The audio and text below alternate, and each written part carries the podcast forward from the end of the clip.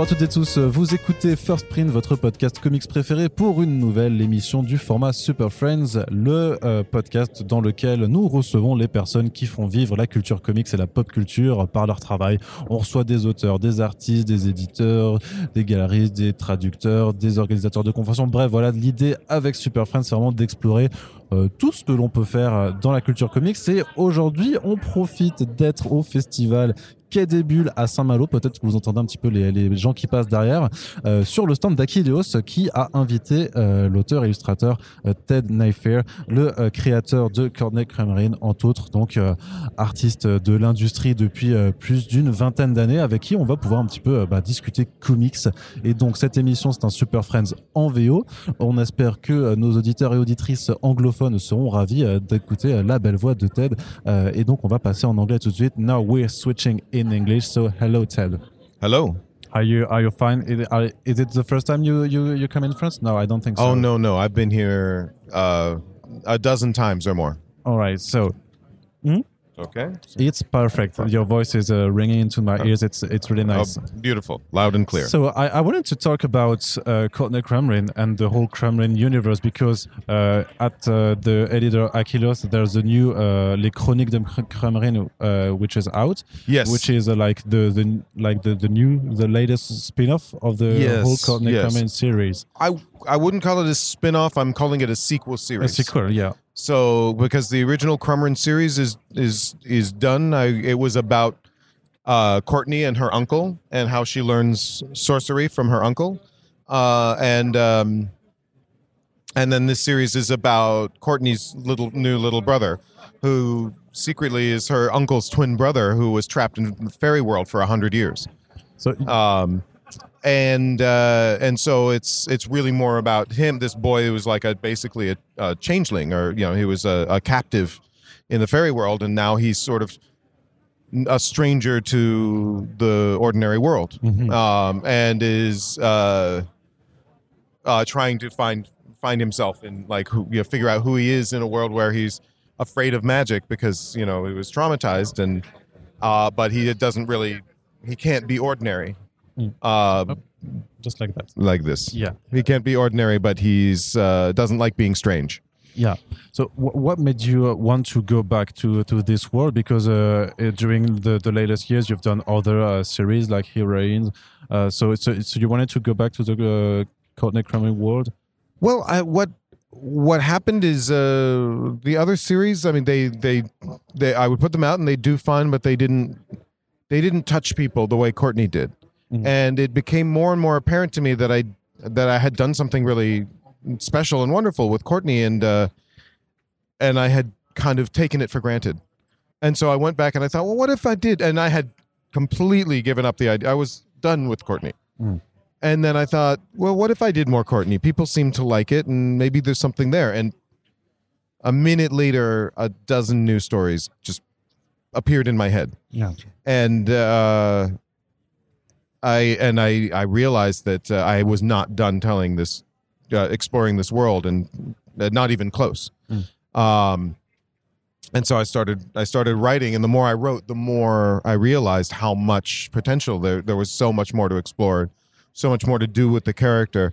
Um, and adjusting this, what I realized is I had adjusted the series to include Courtney instead of being about her and that opened up the world to explore other characters and to and one thing I do love is uh, in, in other pop media is when you have a character that's a main character in a story and then they suddenly become a side character around and people see this character from a different perspective it enriches the character and I got to do that with Courtney and that was a lot of fun Okay. But go, going back to the beginning, because it, it's like almost 20 years since Yes. the first issue of Courtney since the very first one yeah yeah So, do, do you remember still uh, what were like the premises that you had in your mind when creating this Oh, uh, yeah. whole character universe? Yeah, very clearly. Well, people ask me that all the time. So, um, uh, at the time, there was this thing that was going around in in uh, America called Emily the Strange, and it was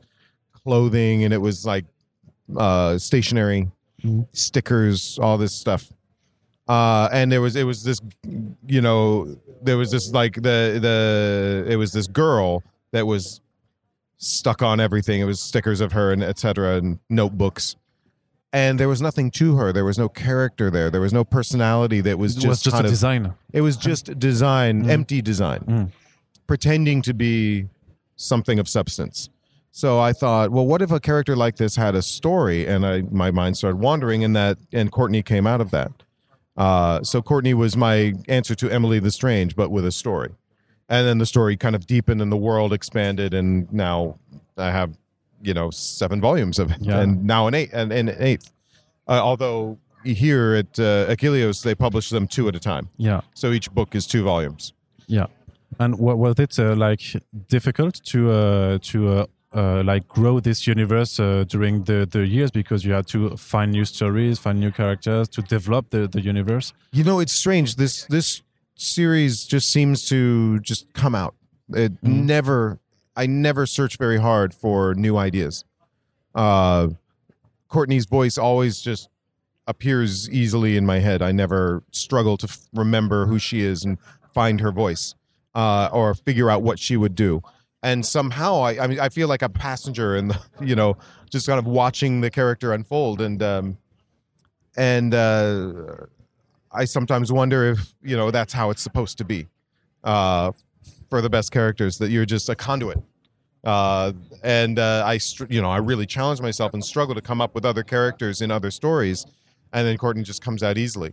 Mm. So it's never been difficult, and uh, other stories and other characters just fall into place Okay. whenever I sit down to write Courtney stories.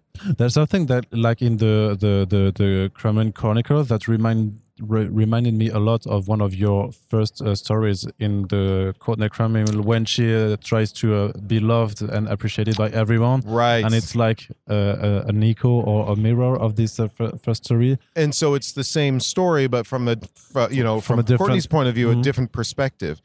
Uh, and I think uh, that was a thing I want to do. You know, when you know the the whole the whole series is about growing up, Mm.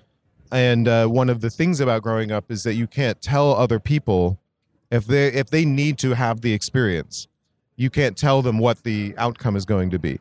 So in that's in the new story, Will gets you know Will wants to be liked, so he so Courtney makes him a glamour charm, and she had gone through her own experience trying to be liked in one chapter of the first book, and and it didn't go so well because it turns out being liked is not the most important thing in life, especially for these characters. Um, so, but you know what what was fun for me is really getting to assert what a different person Will is from Courtney because for him, he really liked being liked, and Courtney hated it because she doesn't like people.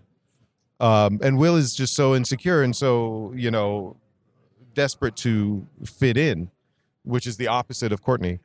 And so he hung on to it. He wasn't thinking so much about whether he liked the other people. He was too focused on, and that made that was really fun to explore such you know two very different experiences of basically the same magic. All right. Uh, would you say that you like because uh, I feel that like uh, in the the Crumrin Chronicle that you're still writing for uh, a young uh, audience because you, you you talk about being liked, what's important about Mhm. rejection, about accepting your, yourself, and you were and Yeah. you were also doing this uh, a little bit like uh, the tw- 20 years ago. So how do you feel like your writing might have changed or uh, during these years, or do you feel like you're still writing for the same audience, even though uh, the first readers of Crumrin are now also uh, 20 years older. Well, I'm not writing for. I mean, I'm I'm always writing for the same audience. That's me. Yeah. uh, and but I'm also when I write these stories, uh, what I learned very quickly, uh, writing stories for tweens is that the the experience doesn't end when you grow up. You know, be, these stories. Uh, uh, I think uh, adults read them, and the you know, like maybe middle aged adults read them and find them just as relevant, because uh, I mean, certainly with American audiences. Uh, the ch- the the high school experience, the school experience, uh, is still applicable to. I find that it's applicable to adult life. It's applicable to international policy. It's applicable to all walks of life, the same dynamics are playing out in different levels. Uh, and they're all high, you know, we all continually learn these lessons and then forget them and have to learn them again. This is this is what it is to be a human, I I think. Uh, so like the being liked story in different forms, we go through that over and over again. You know, learning learning how to let go of needing to be liked by everyone, learning the difference between how good it feels to be liked and realizing uh, maybe being liked by someone that isn't worth liking isn't you know is has no value that kind of thing and was it uh, like it's also challenging uh, to uh, uh like uh, have the balance between like uh, the, th the, the, the fact that you're writing for a, a, quite young audience, but your universe is quite dark at some, and sometimes oh, and there that, are yeah. monsters and creatures, so you have no also not to be too spooky for this kind of readers. I you know I don't tend to hold back mm when it comes to being spooky or dark. I find that uh, there's what here for example uh i started thinking about what is the greatest threat to uh in this world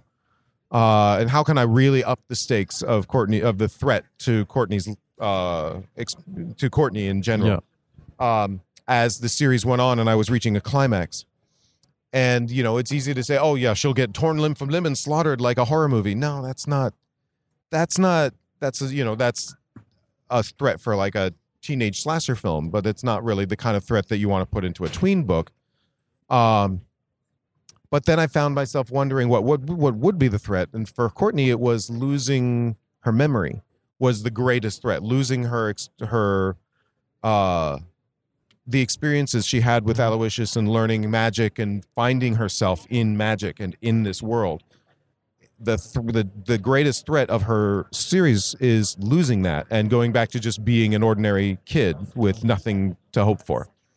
Um, and this I found such a profound threat that like that is just as horrifying as any monster who wants to tear her limb from limb. In the context of that of this story, it isn't. I'm not soft pedaling the danger.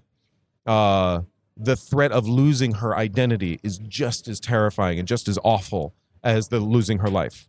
Um, and I found that uh, by thinking of it that way, I didn't have. I'm not pulling punches by softening the violence or softening the horror. Uh, it's still just as horrifying, just mm. in a different, more personal way. Uh, so I liked being able to adapt the story to more existential threats than necessarily physical ones because they're very the physical threats you know everybody can go to that mm. to you know can reach for that particular uh, danger in their story and it's easy and it's kind of cheap but an existential threat people really relate to it and it gets it goes a little deeper into people's you know souls when mm. they read it i i i hope would you say it would reflect your own fears? Like maybe your your worst fear is to lose uh, your mind also and the, the creation that, that, that you did. I mean, perhaps, but I think it's losing who you are. I mm. mean, for me, uh, who I am was a the the process of going through that age when I was when because Courtney is very autobiographical in a lot of ways. Mm -hmm. I mm-hmm. mean, any good story should be. Um, you put a lot I, of yourself in this. Uh, so I wrote a lot of myself into Courtney, yeah. uh, and her experience of being isolated and alienated by other people, and and uh, feeling neglected by her parents, and all this stuff is very autobiographical.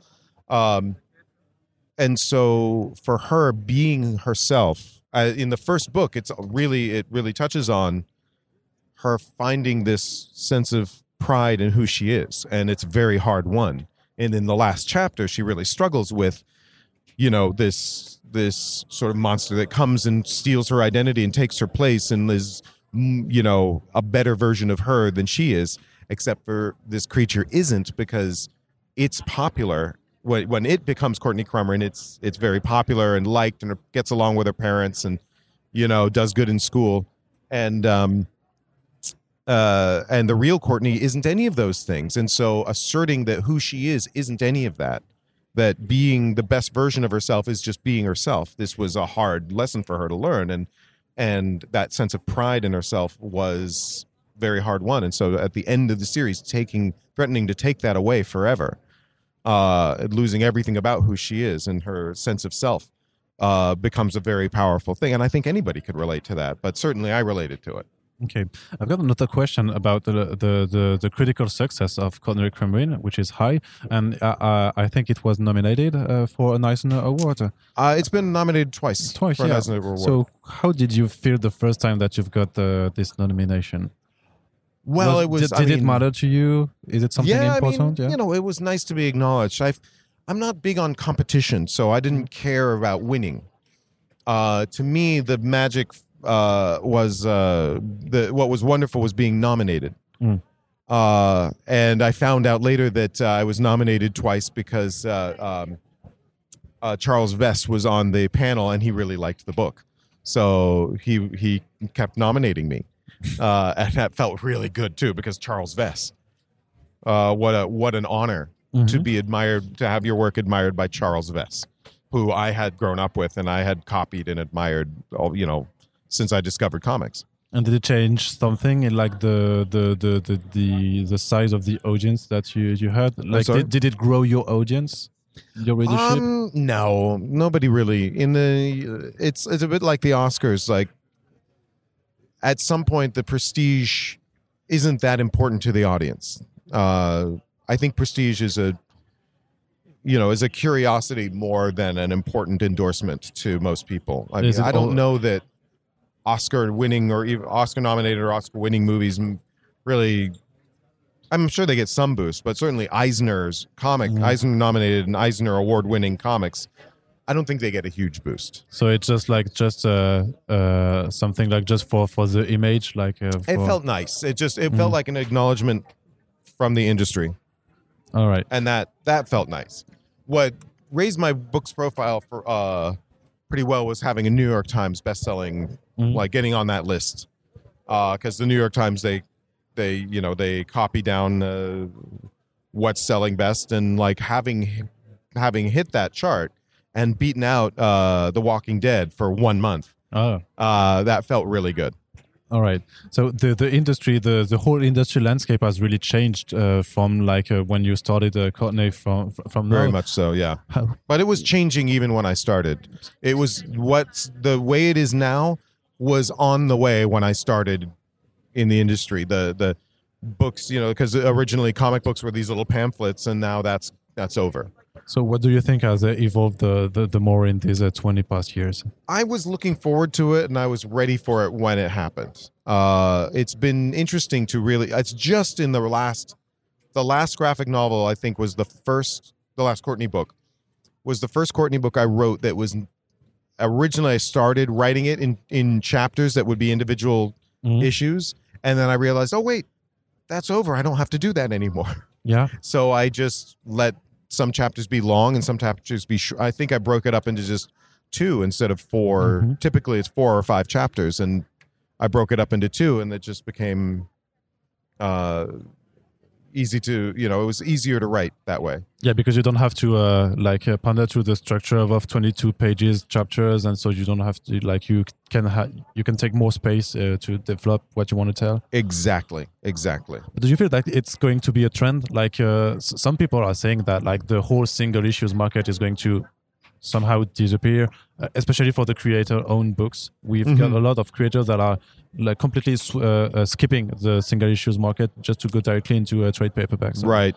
Well, I mean, I think ever since uh, serialization became like the the longer and longer form stories started coming out in the 70s and eh, you know uh, and uh, you know once upon a time in the, up up until the 50s and 60s uh, American comics an individual issue was you pick it up and you're getting a whole story in that uh, they were very brief and uh, Self-contained. yeah, and they, Mm. but they were also very. They didn't go very deep. Yeah. you know, they were uh, breezed through. Mm. Uh, and now they take the time. Like you'll have a whole twenty-two page issue that'll just be a couple of conversations, and those conversations go deep. They'll be pretty elaborate. Um, and uh, and so comics have the way they're written has been adapted necessarily because people want those people want comics to go deeper and to have have more complexity and so in order to do that, they need to be longer and they need to not be 22 page chunks. And I just got very tired of picking up a 22 page issue and going and getting just barely a touch of story in it. Mm. Um, uh, so uh, You'd rather switch directly to the your your trade waiting now. I don't. Yeah, I don't see that it's a problem. I think I'm. Yeah. I think that it was on. It was inevitable. It was coming, and here it. And finally, we're here, and I. I'm perfectly happy about it. So you- you're still working with uh, Oni Press uh, for for the the Crumrin, Oh, yeah, I've been with them for a long, long time. Yeah, and you never thought about changing for another editor, like uh, to take back the, the I, I think that it's creator Oh. also you've got the rights, so maybe you could uh, take them and go to Dark Horse or Image or I, you know, I mean, I, I suppose if I take Courtney, you know, they helped make Courtney the success that it is, and Courtney is a success. Mhm. and I could then, if I did take the uh, copyright back and take it to like a major book publisher, they might expand that success in the way that Oni couldn't. But that feels very mercenary, Mm. uh, you know, because they they helped make it the success that it is, and it's the same with Akileos. You know, like how could you know would you know if I had published Courtney Crumrin with say Humanoids or another company that just it was one of dozens of books that were coming out that month. Um, I don't know that it would have gotten the attention that Akileos ga- gave it, and I don't know that it would have taken off the way it did here. And it's the same with Oni Press. You know, I don't know that it was. It became a very quickly became one of their flagship titles, and it's you know it's not as popular as it was, and it's and they they have other big big profile titles like Scott Pilgrim and Yeah. books like that. Um, but they they have shown me this tremendous amount of loyalty because of because the book was mutually successful for the two for both of us and so i can't imagine why i wouldn't show them the same okay. So yeah, I can sense also some kind of loyalty to uh, to, to right To- you know they've them. always treated it well and they've always treated me well and they and uh, if i have like i've put out books with them that have failed spectacularly and they're like okay what else you got okay. they're not saying, "Well, we we're not you're not doing that well." They don't they're they're always encouraging me to keep going with them. But is it hard to uh, to like to get to a new universe to uh, to to submit a new a new project in this industry Um I think uh because you have a name in this industry? So uh, It's not we would hard. expect that uh, like hey Ted Naifeh is going to do a, a new series. Like okay, give it give it to us. I mean I I I don't I still don't know and I'll never know what it is about Courtney that did so well in comparison to everything else I did. It's possible that it was just that I kept going with Courtney and I only did, you know, two volumes of Polly and the Pirates, one volume of Princess or one Princess Ugg story and uh and if I, perhaps if I had kept going with those books, they would have been more successful. Mm. Uh, and they did okay. I mean, both of those books did well, Mm. but they didn't do the way they didn't.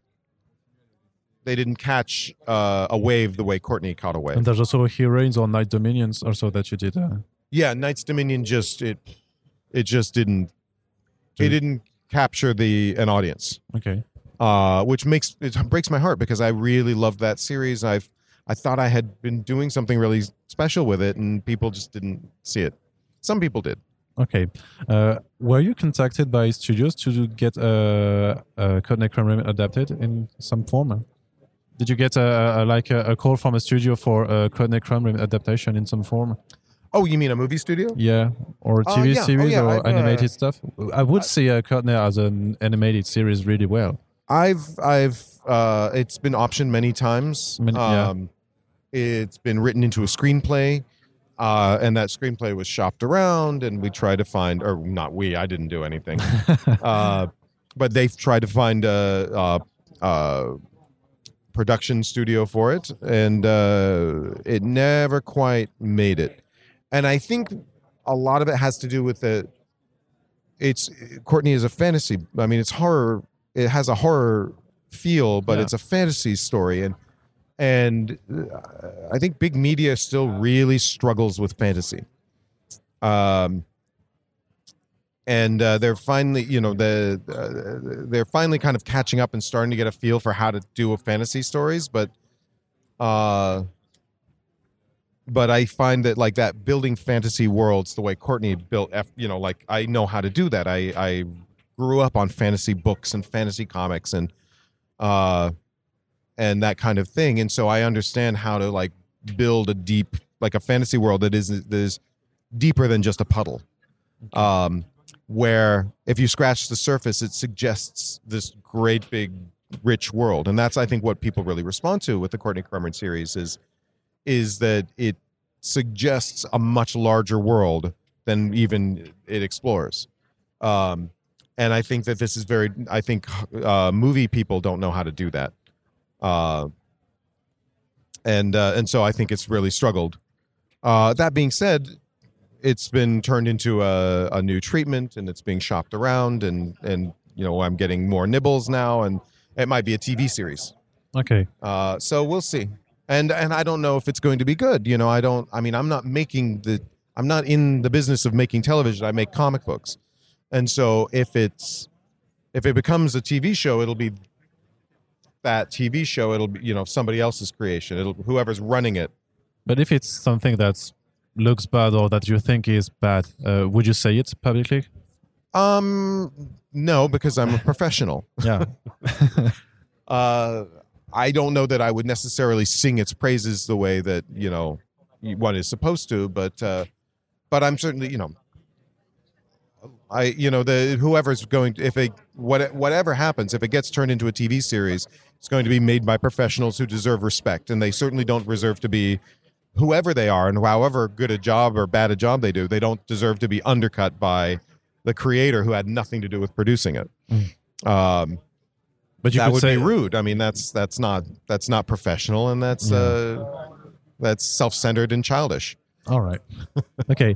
Uh, so two two more questions. Uh, first, uh, how did you uh, respond to the whole pandemic? Uh, were you affected in your work? Uh, how Well, did it I mean, go yeah, I, you? uh, I I didn't leave the house for Mhm. you know weeks on end, and, and I did a lot of work. I did a lot of really good work. I did the the new Courtney book, and I have another series coming out, the, another book coming out, also from Akileos, called Witch for Hire, which in French would be Euh, sorcière à engager, je dirais, mais j'ai pas le, j'ai- vu le titre avant. something like that. Ouais.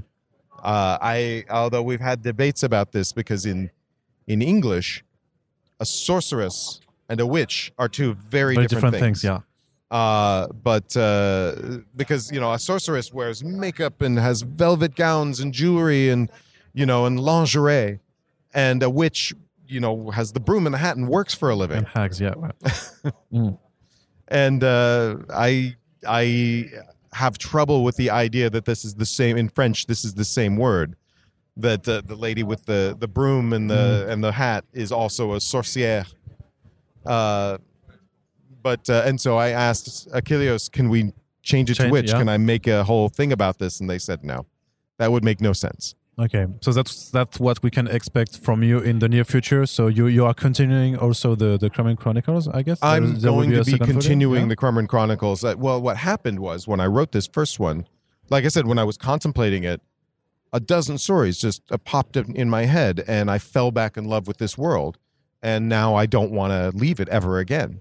I want to keep going. I have at least seven graphic novels planned, uh, and more. You know, my pub, my American publisher said you should do a story about the cats again, and like m- go back to the Council of Cats uh, in the that appear in the second volume, and and so I'm going to probably do that. And they said, you know, what other characters can you spin off? And I said, you know, let me think about that. So you're going to do like a, a franchise? Hmm? Do, do, don't don't you feel it would be like uh, doing like a, a, franchise uh, about the? Why not? book? Yeah. uh, I, you know, I've been working with Warren, who did the color on the Courtney books. Uh, he's been drawing a, a series for me, and now I want to come up with some more series for him to draw. So So you Uh, could also suit his delegate uh, the work. Hmm? Like, could you also delegate the work that you would be just writing stuff and Exactly. someone, yeah, will be uh, exactly I, it? you know for some of the series but i do love i mean for me i mean the problem with that though is that if it's courtney crumrin I have to maintain ownership of it Yeah. whereas with the with the, pro- the project i'm currently doing with warren we co-own own it because you know the artist is doing i mean i do both and i can assure you that the artist does the vast majority of the labor of creating a comic book. you know, don't let any authors fool you on that account. Oh, I'm working so hard. No, you're not. No, you're not. You don't know what hard work is if you don't if you've never sat down and drawn 150 pages of a comic book. All right. Thank you very much uh, Ted, uh, Ted, for your time. I'm sorry, I'm getting all excited. No, no, it's it's all right. It's it's great to be excited. We and we are just looking forward to it. So uh, Oh, merci. so when it's when is it uh, going to be out? Like, what are you planning? Like one graphic novel per year? I'm going to be doing at least one Courtney book per year and Yeah. then hopefully one of something else. Uh, the second Courtney book is coming out same time as the same time next year. Okay. Uh, it's I, it's almost done. So, you know, you need a little lead time to get it finished. Yeah, sure. Um, but uh, and then the next one after that will be absolutely will be done the year after.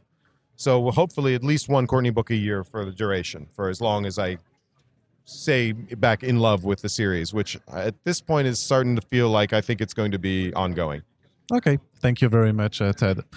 On espère que cette émission vous a plu. N'hésitez pas à nous faire vos retours dans les commentaires et sur nos réseaux sociaux. Puis on vous rappelle que les Super Friends en anglais ou en français sont des petites euh, des émissions que l'on chérit, à- auxquelles on prête beaucoup d'importance. Donc si vous appréciez notre travail, on vous encouragera, s'il vous plaît, à bien vouloir partager nos podcasts à la fois pour le podcast, mais aussi pour les travaux des euh, personnes qui viennent à notre micro. Merci de nous avoir écoutés et à bientôt pour le prochain podcast.